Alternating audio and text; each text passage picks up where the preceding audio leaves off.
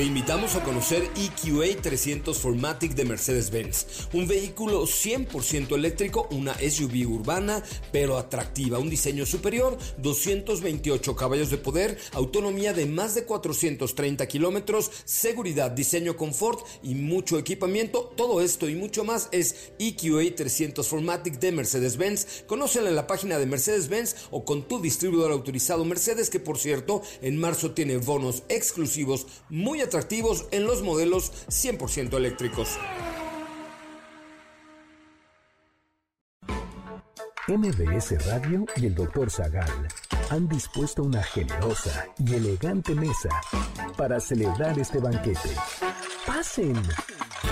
Y sean bienvenidos a degustar los manjares de este menú, especialmente seleccionado para los paladares más exigentes. Esperamos que esta experiencia cultural les deje buen sabor de boca, aquí en MBS 102.5.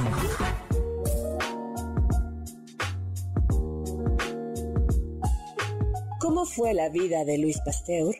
¿Cómo se descubrió la vacuna antirrábica? ¿Por qué el tétanos tiene ese nombre? ¿Se puede curar la malaria? ¿Qué es el gas de la risa? ¿Cómo se descubrió? ¿Quién descubrió la penicilina? ¿Qué personajes de la historia se contagiaron de polio?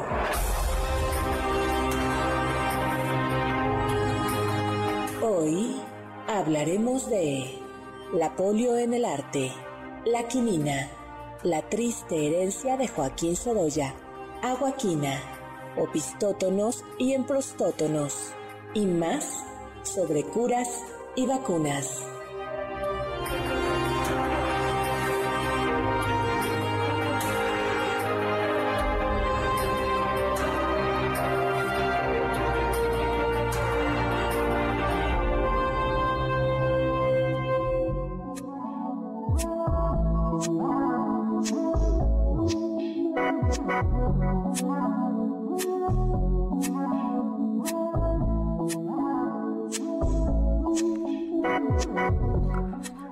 Hoy seguimos con la historia de las vacunas, pero estaremos alegres porque veremos a Pasteur salvar a un niño de la rabia, y no solo a uno, sino a millones de niños. Veremos la batalla contra la polio y casi se ha ganado.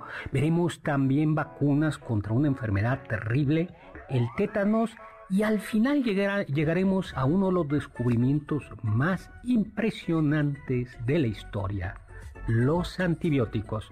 Hoy hablaremos de curas y vacunas.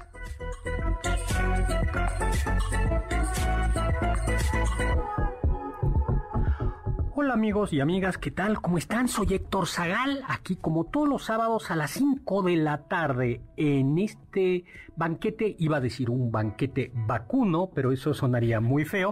Es un banquete, aunque ya platicamos la vez pasada, nuestra charla pasada, que vacuna si tiene que ver con vacuno.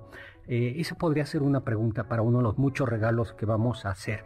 Eh, le damos la bienvenida a mi Twitter arroba hzagal, zagal con z, estamos en vivo. Y le damos la bienvenida a la elegante, distinguida y erudita, porque quedamos que ese iba a ser uno de los epítetos, que no es una mala palabra, de nuestra querida Carla Hilar. Hola Carla Hilar. Hola doctor, mucho gusto estar por aquí. Carla Aguilar, que para nuestros amigos de Facebook que le están viendo, se habrán dado cuenta que hoy se cambió el look. Ya está en ya está para el año nuevo, dejando el viejo atrás. Preposadas. Y tenemos también a Uriel. ¿Se acuerdan cuál era el mío, doctor? Eh, el delicioso el y el catador. El catador, ¿Eh? el catador. el catador de, experiencias de vida. Hola, Uriel, ¿cómo estás? Bien, doctor, contento de estar aquí de regreso con ustedes. Qué bueno, qué bueno. Oigan, amigos y amigas, pues les mandamos un saludo a nuestro querido amigo eh, y colaborador Héctor Tapia, que está enfermo de COVID. Él, él no sé, le acabamos de preguntar antes de, decir que claro si podemos compartir esto compartir con esta información entonces él mismo autorizó eh, pero por fortuna está vacunado estaba vacunado con lo cual simplemente está ahorita en cuarentena no ha venido aquí y nos, iba, nos avisó que no podía venir por eso y por estar vacunado los síntomas son extraordinariamente leves. Así es. Nos está escuchando eh, por ahí, pues un, un saludito, un saludo. Un gran abrazo y saludo a Héctor Tapia. Pues, amigo. Eh, pues muy bien, ¿no? Y vamos a mandar saludos y más saludos porque tenemos ya muchos saludos y entramos a Juan Manuel que ya nos está viendo por aquí, a Marco Antonio Oficial que está muy muy contento de que podamos hablar, a Ersi también ya está lista, Alex Caffi, eh, también Rosa María Montaño, saludos y abrazos a nuestra querida amiga Rosa María eh, Montaño y a Octavio Hernández. Pues comencemos, ¿no? Comencemos. ¿Qué hacemos? ¿Comenzamos con los regalos? O, bueno, ya más, hoy es un día muy importante. Así es, doctor, hoy es un día muy importante. Hoy eh, eh, empieza, hoy es la donación para el Teletón. Aquí en MBS estamos apoyando al Teletón como todos los años. Además, celebrando los, los 25 años que cumple el Teletón ya con esta colecta. Recuerden que hay varias formas de donar para el Teletón. Pueden donar en la cuenta oficial de Citibanamex. Voy a dar el número. Es 01800 719 9999 01800 719 9999 Pueden encontrar otras maneras para donar en las páginas oficiales del Teletón, en Instagram, arroba Teletón Facebook, arroba Teletón México Oficial también, Twitter, arroba Teletón México y en YouTube, eh, diagonal Teletón México también. Con Telmex también al 9999 se puede donar, con Telcel mandando un mensaje al 9999 en Soriana, en Farmacia del Ahorro, en Telecom Telégrafos, en Padrinos de Teletón.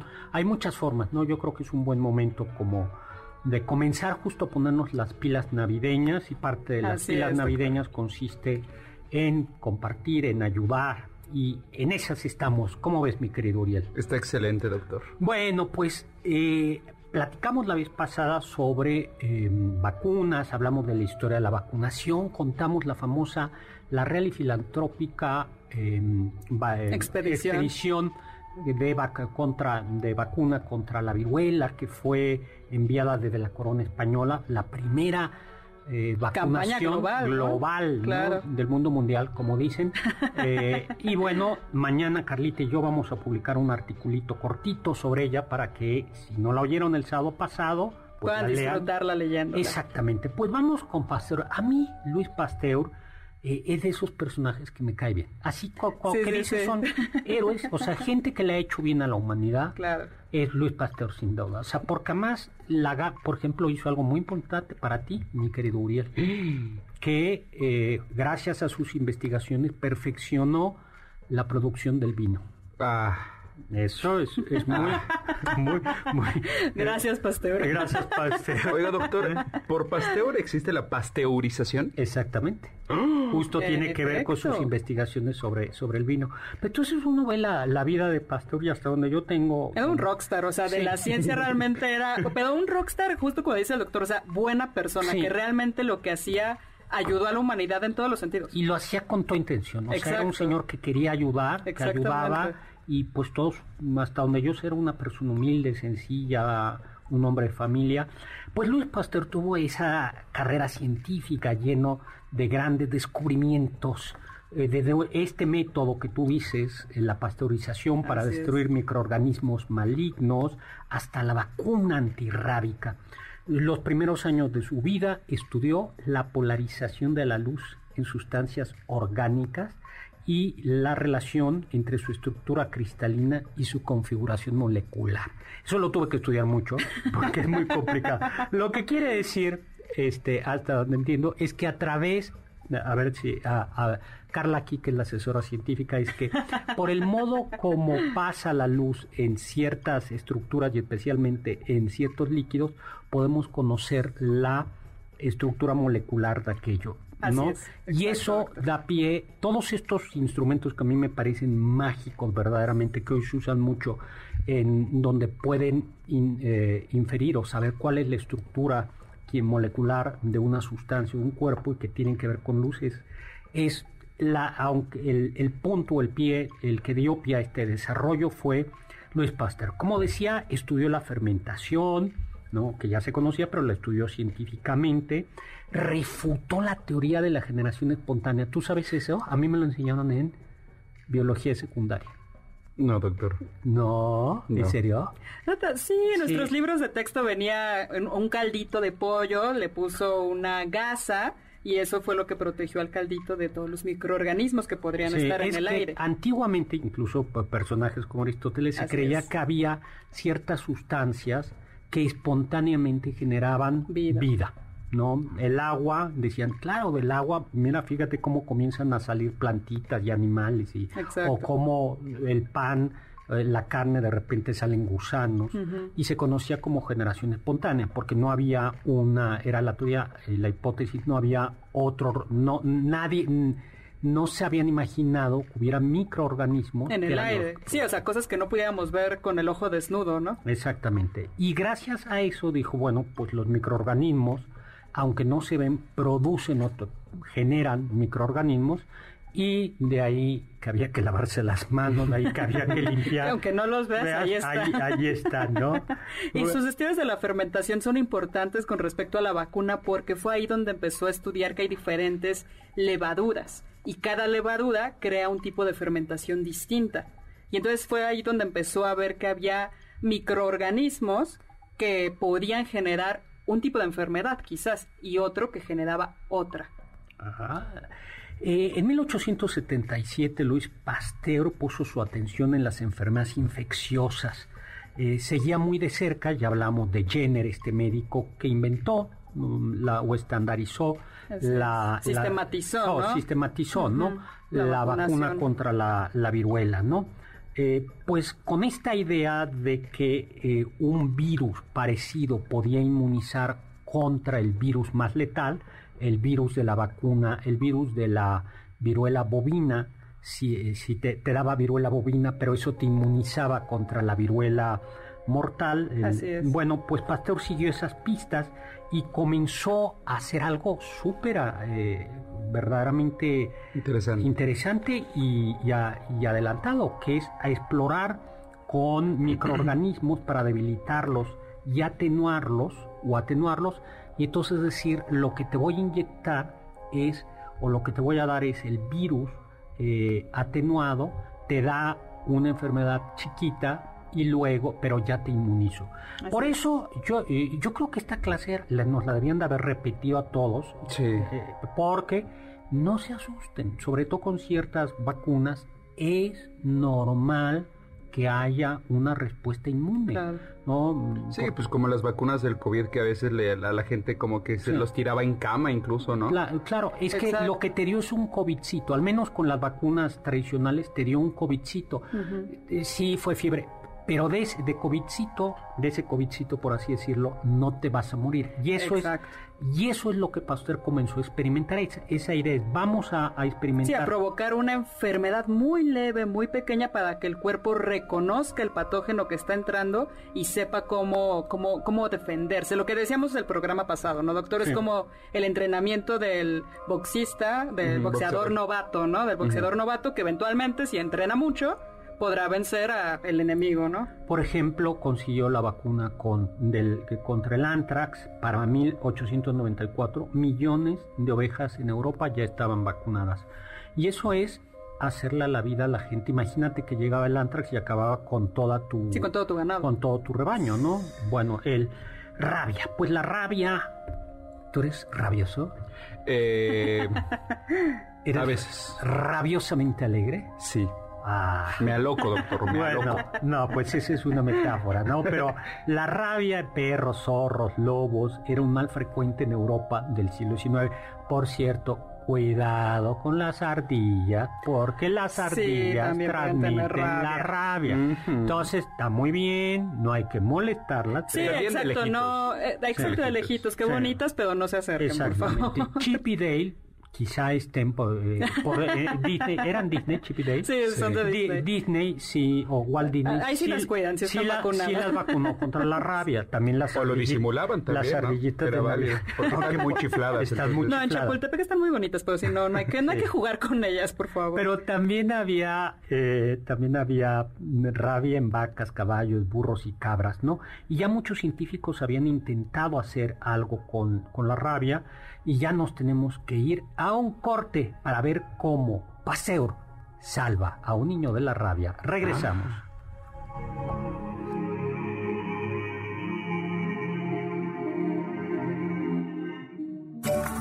Del diccionario del doctor Zagal. La palabra cura viene del latín cura, que significa cuidado, solicitud, inquietud y ocupación. También llegó a significar la administración de una cosa pública. En el contexto cristiano, el cura es aquel que tiene el cargo eclesiástico de la gestión de una comunidad o parroquia.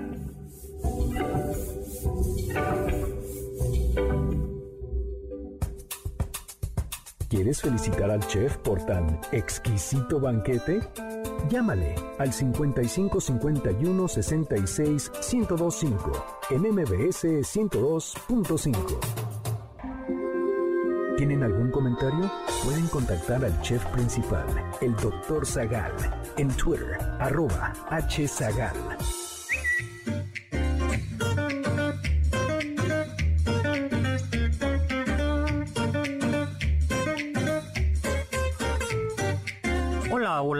De regreso. Soy Héctor Zagal, aquí en MBC Radio 102.5 de FM, en este El Banquete del Doctor Zagal y de Carla Aguilar. Y también de Uriel Galicia y de Héctor Tapia, pero sobre todo el banquete de ustedes, porque es un banquete para nuestros radioescuchas. Bueno, pues estamos hablando de la historia de las vacunas y estamos hablando de Luis Pasteur. Le decía, por cierto, a Carla que, que- que Luis Pasteur era católico practicante, era muy católico. Eso no lo sabía, Sí, doctor. Qué es- interesante. Es, un, es un personaje con muchas aristas, es un Pero me llama la atención porque a veces uno piensa que la ciencia está peleada con, con, la, con las creencias religiosas, cualquier tipo de creencia religiosa, y uno se entera que justamente los grandes científicos de la humanidad tenían fuertes creencias, no nada más católicas, sino de muchas otras religiones. Sí, al menos este es el caso de, de Luis Pasteur, ¿no? Bueno, pues decía que entonces eh, ya se sabía eh, que eh, la... eh, La rabia, po- ya, por ya para. Pasteur, ah, exactamente, se saliva. transmitía por la saliva de algunos animales. Pero lo que vio en 1881 Pasteur es que la rabia afectaba al sistema nervioso. Así es. Eh, y esto lo descubrió tras transmitir la rabia a conejos a los que le inoculó con tejidos y fluidos del sistema nervioso de un conejo previamente infectado de rabia.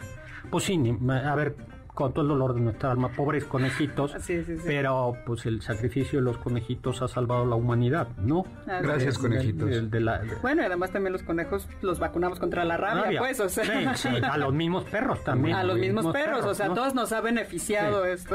Pues eh, en 1882 Pasteur descubrió un reducido número de casos en los que los animales se recuperaban de la rabia tras inoculaciones experimentales y luego eran inmunes. Y dijo, por aquí va. Por aquí Eh, va. Pasteur fue realizando experimentos y lo que observó es que el patógeno, o sea, el- podía debilitarse. Es decir, eh, si ibas transmitiendo, el, el- la, la rabia se iba transmitiendo de huésped en huésped, de animal en animal, De manera controlada en un laboratorio. se iba eh, Atenuando reduciendo, de alguna mitigando, manera. miti- siendo menos, menos virulento. Así es. Y claro, eso dijo, esta es la... Sí, por aquí es- va algo, por algo puede... Por aquí, por aquí lo que... Ya iba hacia- encaminado ya hacia la vacuna. Bueno, para no hacerles como el cuento largo, lo... Sí, porque utilizó muchos, muchos conejitos y monos, o sea, muchos animales estuvieron involucrados en este descubrimiento hasta que por fin llegó a algo muy interesante. Se dio cuenta que no nada más, como dijo el doctor, en la saliva estaba el patógeno, sino también en el sistema nervioso y lo que hizo en un experimento fue dejar parte de, de la materia de un conejo contagiado de rabia ya inoculado de manera sistemática y controlada, la dejó al aire y se dio cuenta que 15 días en el aire mataban la virulencia del patógeno. Y entonces tenías un patógeno que no te iba, que te podían inyectar. Exacto. Que tu, el, tu, tu sistema inmune lo iba a reconocer, iba a desarrollar defensas contra él, lo iba a poder combatir, pero no te hacía nada. Y ya podían controlar sin necesidad de estar usando tantos conejos, por así decirlo, eh, la virulencia del patógeno que iban a ir inyectando, porque si en 15 días ya no era virulento, ya no era, ya no te enfermaba, entonces ya podía determinar al primer día es el más virulento, al segundo va menguando, menguando, menguando, menguando. Pues julio de 1885, pues Pasteur pudo probar su nueva vacuna, o más bien tuvo que probarla, con un pequeño Joseph Meister de 9 años que había sido mordido varias veces por un perro con rabia. Aquí yo creo que también algo en, honor de Pasteur es que en realidad el niño no tenía prácticamente oportunidades de vivir. O sea, después de haber sido mordido varias veces con un perro sí, con o sea, la gente moría de esto. o sea, no había de otra. Entonces, pues, los, pues sí, Pasteur lo vacunó al mismo niño. Eh, con ayuda de dos médicos. El tratamiento comenzó 60 horas después del ataque. El perro le administraron a Joseph 13 inoculaciones durante 10 días. La vacuna se administró en el estómago, en la área superior del abdomen.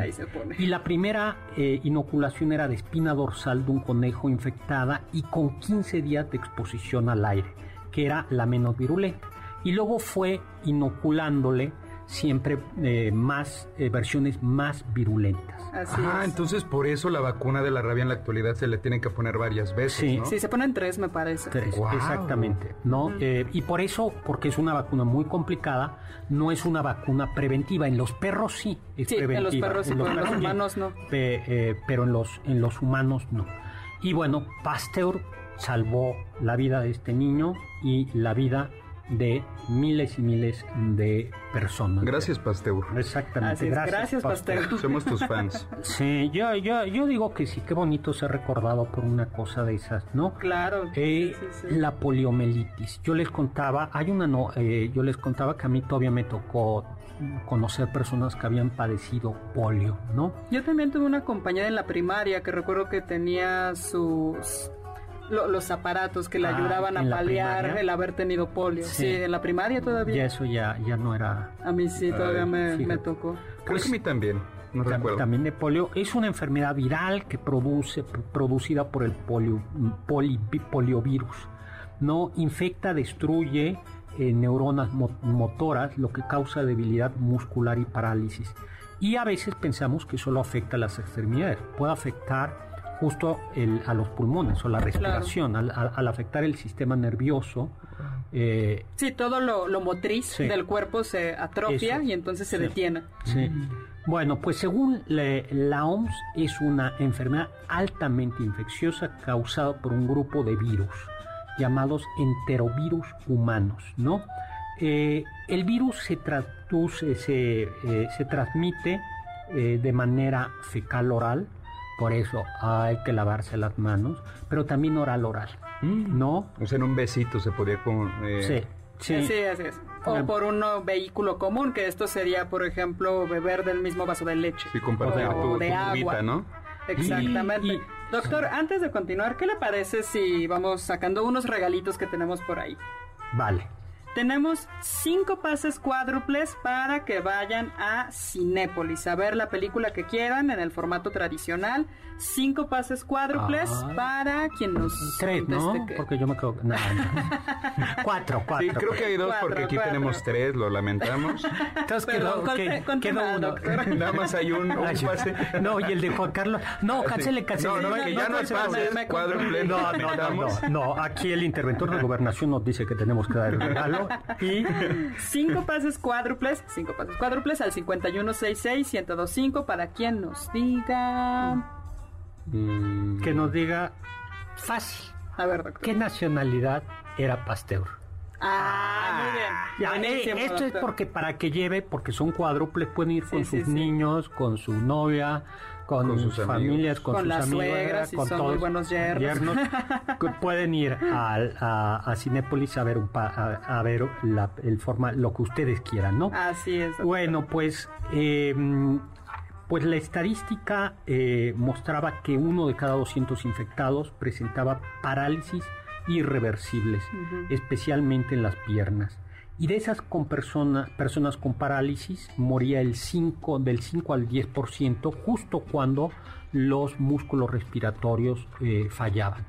Quizá la, no, no se sabe bien, pero es probable que ya, como tantas cosas, estaba ya en Egipto, porque ya en algunos bajorrelieves en la pirámide de Saqqar, que eh, si mal no recuerdo es la pirámide escalonada, ¿no? Creo que es la de Saqqar. Me parece que sí, doctor. se ven jóvenes que ya parece que tienen eh, estas secuelas de la enfermedad. Pero era algo que acompañaba tristemente tanto al ser humano que el arte está lleno de representaciones de polio. Hay un cuadro de Masaccio, o Masaccio, este pintor renacentista, que se llama San Pedro cura a los enfermos en la sombra, donde pues vemos eh, a un hombre con piernas delgaditas, delgaditas, eh, desproporcionadas con el cuerpo, y que se apoya como en unas especie de muletas, que está justo esperando que San Pedro lo cure con la sombra. Eso es seguramente polio. ¿Tú conoces algún otro? Así es, doctor. Hay también un cuadro de uno de mis pintores favoritos de toda la vida, Bruegel el Viejo. Se llama El combate de Don Carnal y Doña Cuaresma. Y bueno, ahí en, en los cuadros de Bruegel vemos miles de cosas, pero en este es muy interesante porque también está presente lo que probablemente es un caso de polio y que es muy similar al que está presente en el cuadro de Masaccio, como decía el doctor. Se está parece que se está arrastrando con unas pequeñas estructuras de madera, no son las muletas largas que ya conocemos, pero se va arrastrando en el ajetreo de, la cuaresma en esta pintura.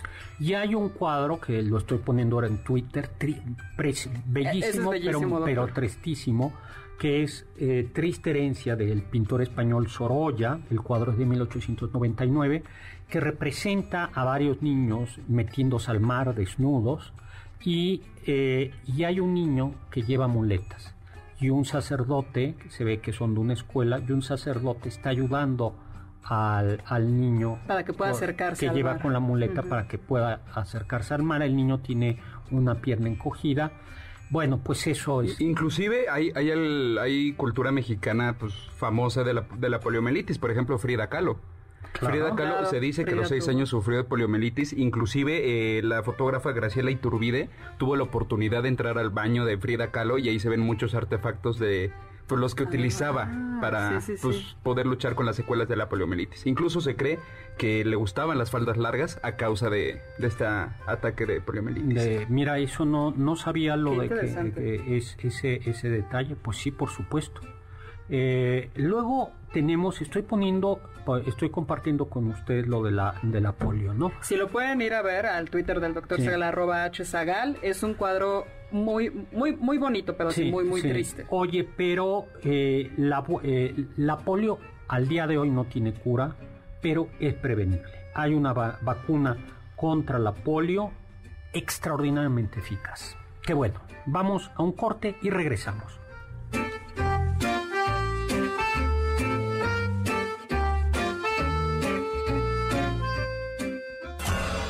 Los sabios dicen...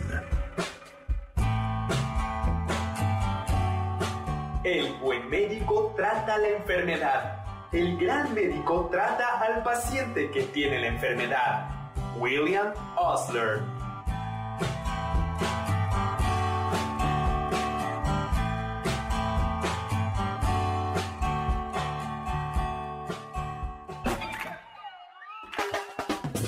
¿Faltaste alguno de nuestros banquetes? ¿Quieres volver a degustar algún platillo? Escucha el podcast en mbsnoticias.com.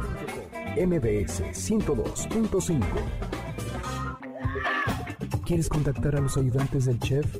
Puedes escribirles en Twitter, arroba Carla Paola-AB, Pablo Alarcón, arroba Pablo Alar, Héctor Tapia, arroba Toy Tapia.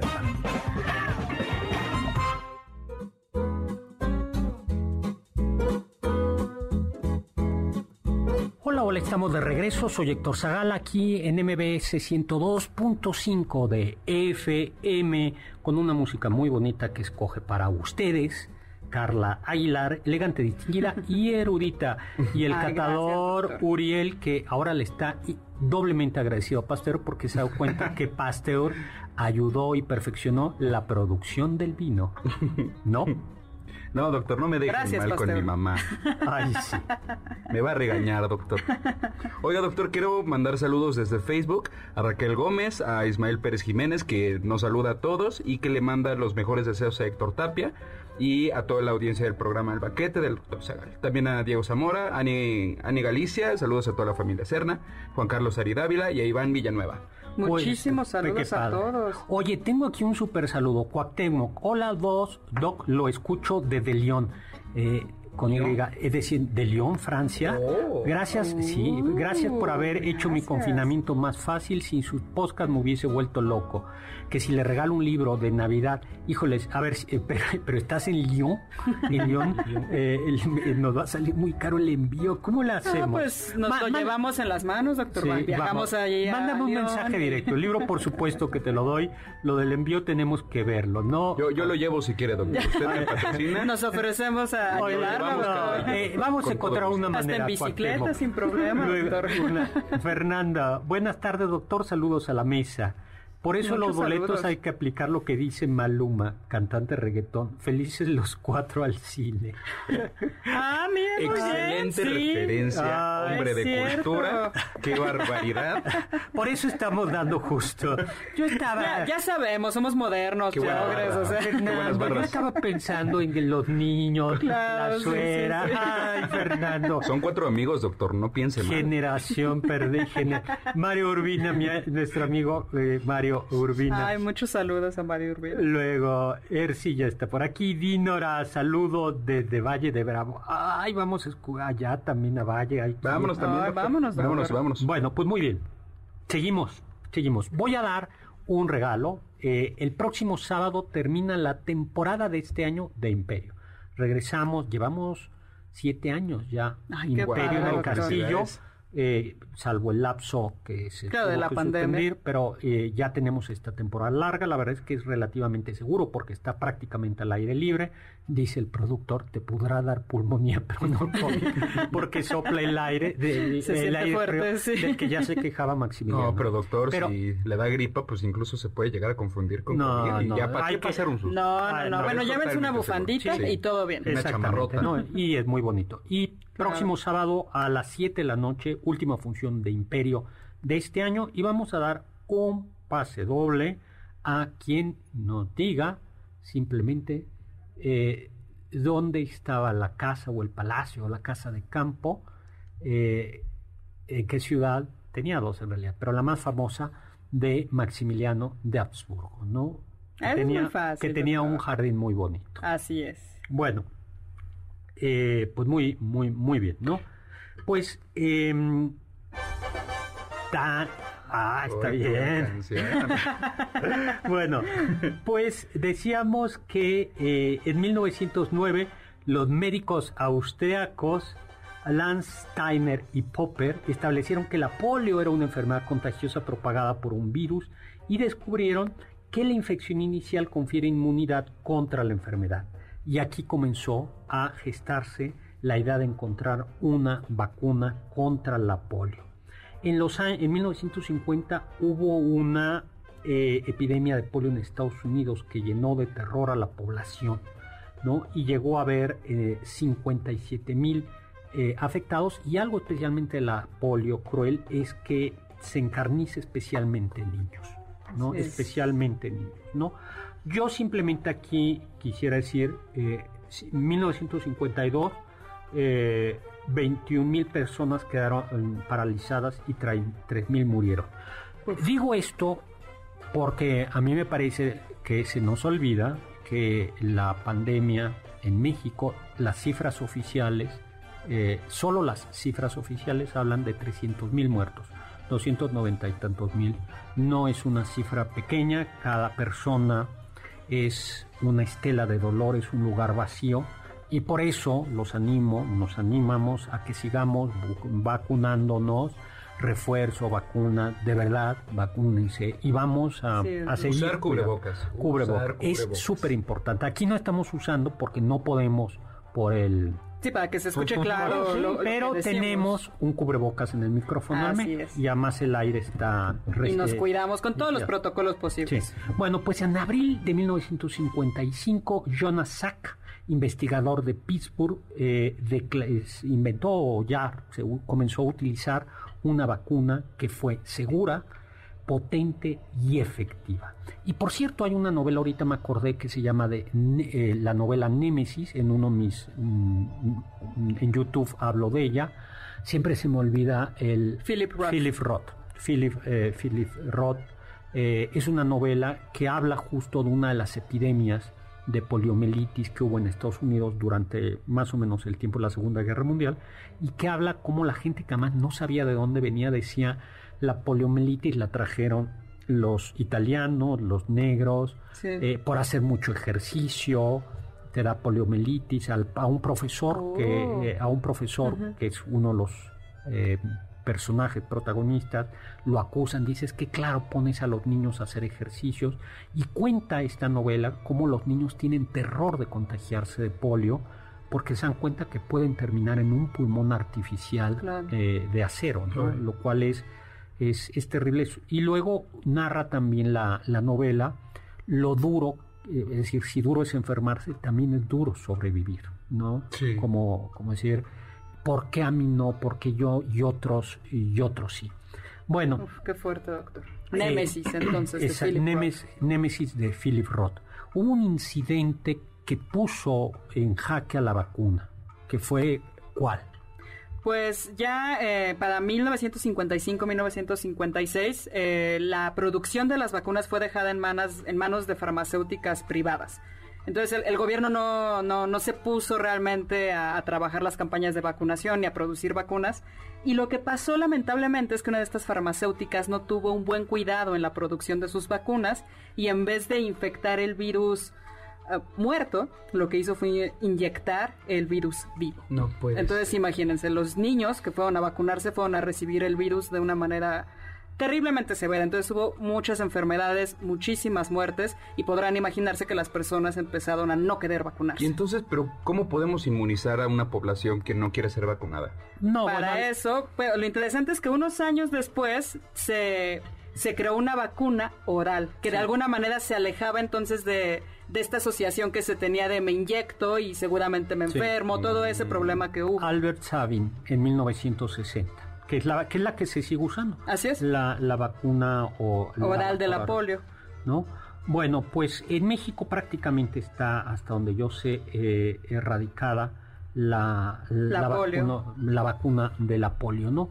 Oye, otro caso, no, no, está erradicada la vacuna de la polio, está erradicada la... Gracias a que sigue la vacuna todavía. No, por favor, vacunen a sus niños. Sí, sí, sí, yo me acuerdo todavía, mi mamá me contaba que cuando era niña en Tlatelolco íbamos paseando y había dos enfermeras que estaban administrando justamente la vacuna oral de la polio y mm. para mí ya fue un refuerzo, pero por favor, si puede, si necesitan refuerzos, también chequen eso de las cartillas, cada cuándo se tienen que poner la vacuna y reforzarse para pues cuidarnos lo más posible. La mortalidad infantil cambió radicalmente gracias a la, a la gracias a la vacunación. Antes lo contábamos como la muerte visitaba tristemente los hogares y lo habitual, lo ordinario era que en una familia hubiera un niño muerto, un, niño muerto, a veces dos, ¿no? tétanos viene del griego que significa tenso, ¿no? del griego eh, que, eh, eh, del, que significa teitenein, estirar, porque es una enfermedad que no se transmite de persona a persona, sino que es causada por una neurotoxina cuyas esporas pueden encontrarse en objetos de metal oxidado. Y, la bacteria, muchísimos años, o sea, son muy resistentes estas bacterias. Y la bacteria entra al cuerpo a través de una quemadura, de un corte, por eso los cocineros se vacunan contra, contra la gente que trabaja. sí, y los albañiles, los empleados de la construcción tienen que vacunarse también contra el tétanos. Bueno, mm. vamos a un corte y platicamos un poquito de esto.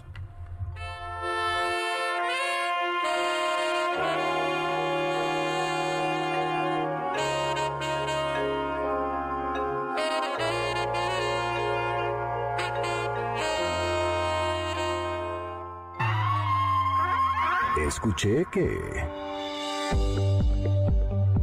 En agosto de 1897, el científico alemán Felix Hoffmann, entonces investigador de los laboratorios Bayer, anunció que había logrado sintetizar el ácido acetil salicílico, buscando un tratamiento para aliviar los dolores reumáticos que sufría su padre. Hoffman dio con uno de los medicamentos que literalmente alivió los dolores de cabeza de la humanidad, la aspirina. También se utiliza para tratar la fiebre y es antiinflamatoria. Poco después se comercializó el medicamento en polvo. Después vendrían los comprimidos que ya conocemos.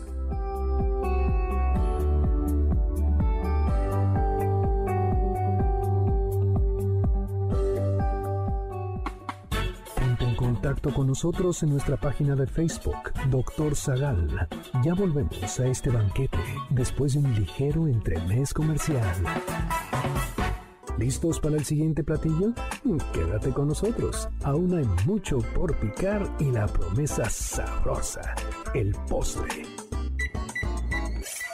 Hay quien dice que... los barberos hacían todo tipo de trabajos que iban más allá de una despuntada y una rasurada, debido a ciertas prohibiciones médicas respecto a la práctica médica de la cirugía, especialmente en la medicina monástica, hizo que la tarea quedara en manos de los barberos, maestros de la navaja y el cuchillo. Entonces, uno podía ir con el barbero a que le sacara una muela o a que le hiciera una sangría para bajar la fiebre.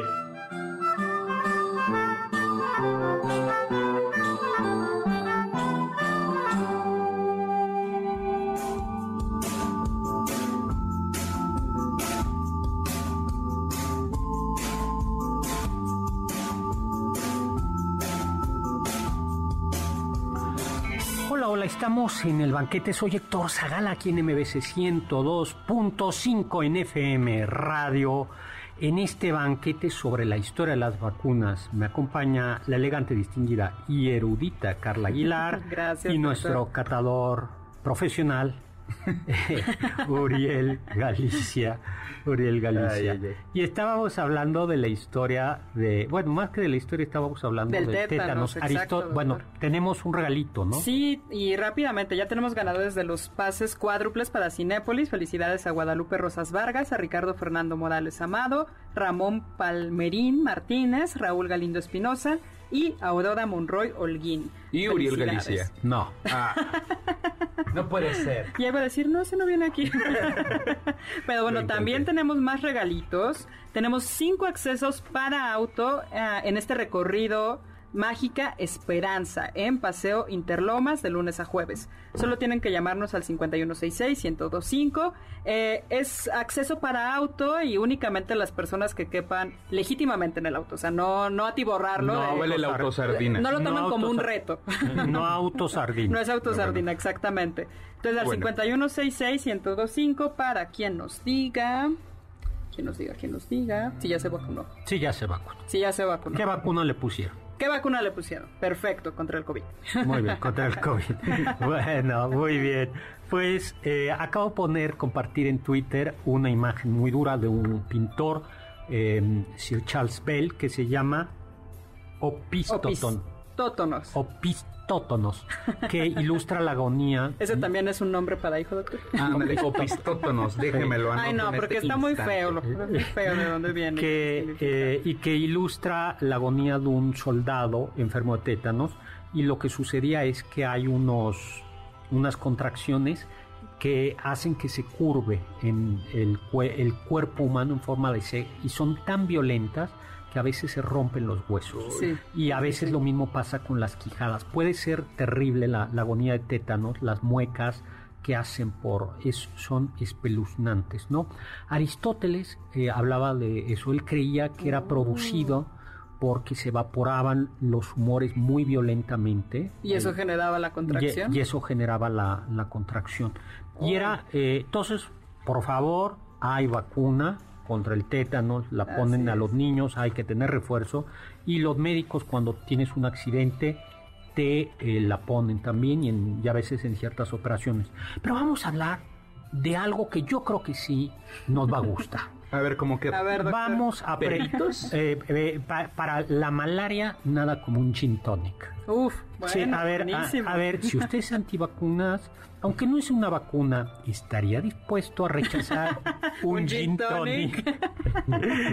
es por su bien, por favor. Yo por eso, saliendo aquí, me voy a echar un gin tonic. Yo también. Bueno, pues la malaria o paludismo es una enfermedad potencialmente mortal eh, que eh, transmite la picadura, o se transmite a través de la picadura del mosquito hembra, del mosquito anófeles. Yo eso sí me es el único insecto cuyo nombre científico me sé, el anófeles, ¿no? Y esos parásitos que inyecta el mosquito van al torrente sanguíneo, eh, infectan los globos rojos, provocan heces con sangre, escalofríos, fiebre, sudoración, convulsiones, dolor de cabeza, ictericia, dolor muscular, náusea, vómitos, anemia.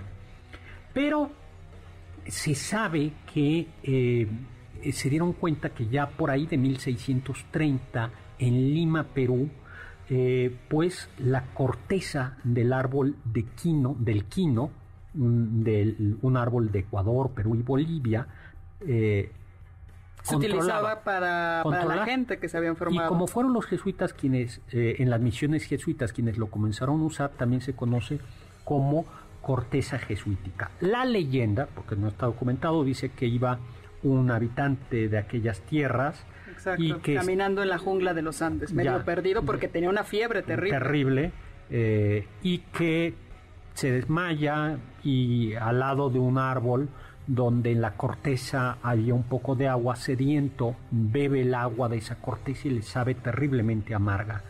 Pero, oh sorpresa, se le baja, se le, se le baja la fiebre. Y pues lo que se supo es que en efecto la, la quinina controla, no cura, pero controla la malaria. Y durante el siglo XIX los ingleses que se metieron en donde ella los metía, los, los llamaba, en, India, Pakistán, Bangladesh, ¿no? Pues eh, enfrentaron a un terrible enemigo, la malaria. Pero eh, su hábito de beber agua quina los, los pues no los curó, los, los ayudó a enfrentar Sí, los prevenía, pero también si, la, si, si, eran picados por este mosquito, pues también podían controlar las fiebres que les daban. Exactamente, ¿no? Y en 1858 un empresario, Erasmus Bond, introdujo la primera agua tónica comercial. No vamos a decir el nombre porque no nos han pagado. Así es, y nos mandan unos ejemplares. No, no, no. No es cierto, no, es cierto. No, pero... Se hace, puede, fíjate, podríamos hacerles una capsulita y se podría... Ah, eso sí. Eh, podría ser una, una, podríamos hacer... Podríamos hacer un trato ahí. Un trato Unas cápsulas, sí, una promoción. O a lo mejor tenerlo aquí en la mesa. No, platicamos la historia del agua quini y, los beneficios que tiene. Pero interesante es que eh, el agua quina, como, como decía el doctor, tiene un sabor amargo. La quinina tiene un sabor amargo. Lo que empezaron a hacer los ingleses es para quitarle ese, ese sabor amargo fue echarle azúcar. Y eso ya se le conoce como agua tónica, ya cuando se le ha atenuado el sabor amargo. Mi preferida agua quina, curiosamente, es una que mm, eh, de marca mexicana que no es tan dulce. A mí me, y que no lleva que, no es no es tan azucarada, ¿no? Y claro, gin, que es inglés, una bebida muy inglesa, que ya hemos contado bueno, pues tienen ustedes una bebida muy importante. Durante la Segunda Guerra Mundial, Japón controló las plantaciones de quinina eh, y lo que necesitaban eh, los aliados era poder eh, darle a los a su gente porque las plantaciones de Sudamérica no eran suficientes para, para abastecer a los ejércitos aliados que estaban luchando contra los japoneses en el trópico. Así es. Pues cómo andamos de tiempo ella para y es no es una todavía tenemos unos minutos doctor. Sí, no no no es una vacuna, pero es también pero sí es no, fue un cambio total, porque, o sea, la gente pues, se moría con esas fiebres tan terribles de la, de la malaria. Y lo interesante es que esto ayuda a controlar esas fiebres y pues sales bien librado de la enfermedad. Entonces, cuando me dé fiebre, el doctor Zagal me dijo que me tomara un gin. No, es para prevenir o tratar la malaria. Bueno, oye, nos quedan solo dos minutos. Pues entonces, ya nos tenemos eh, prácticamente que ir. Otro día les platicamos mm. del gas de la risa. Muchísimas gracias. No, la penicilina, ni llegamos a los antibióticos, doctor. No, bueno, todo, entonces consulten a su médico. Yo no soy doctor en medicina, soy doctor en filosofía. Esto fue una historia, hay que seguirnos cuidando para no, hay que vacunarse, es muy importante. Hay que usar el cubrebocas, lavarse las manos y aunque haga frito hay que abrir las ventanas y lo que se pueda. Pues muchísimas gracias en cabina a Carla Aguilar, Gabriel Galicia, en cápsulas a Carmen Cruz Larias y Héctor Tapia con el deseo que se cure pronto, pronto, pronto. Luis Morán, muchísimas gracias allá en Controles. Juan Carlos Castillo, mil, mil gracias y Carla Aguilar, por supuesto. Y lo dejamos con el siguiente. Bueno, y recuerden que mañana vamos a publicar, Carlita y yo, una cosa sobre la historia de la vacuna de la viruela en la Nueva España. Y lo dejo con el siguiente programa, Balones al Aire, con Eduardo Chabot y todo su equipo. Pero los dejo sobre todo con ese gran consejo que nos dio el filósofo Immanuel Kant, sapere aude, atrévete a saber.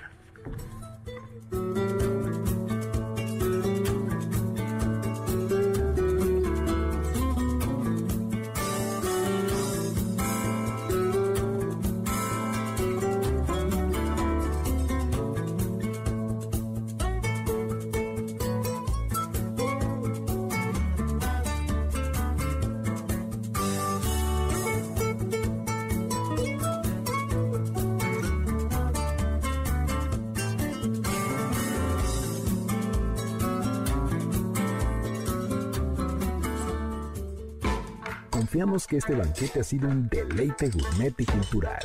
Gracias por escucharnos y nos esperamos el próximo sábado con una deliciosa receta que seguro será de su agrado. NBS 52.5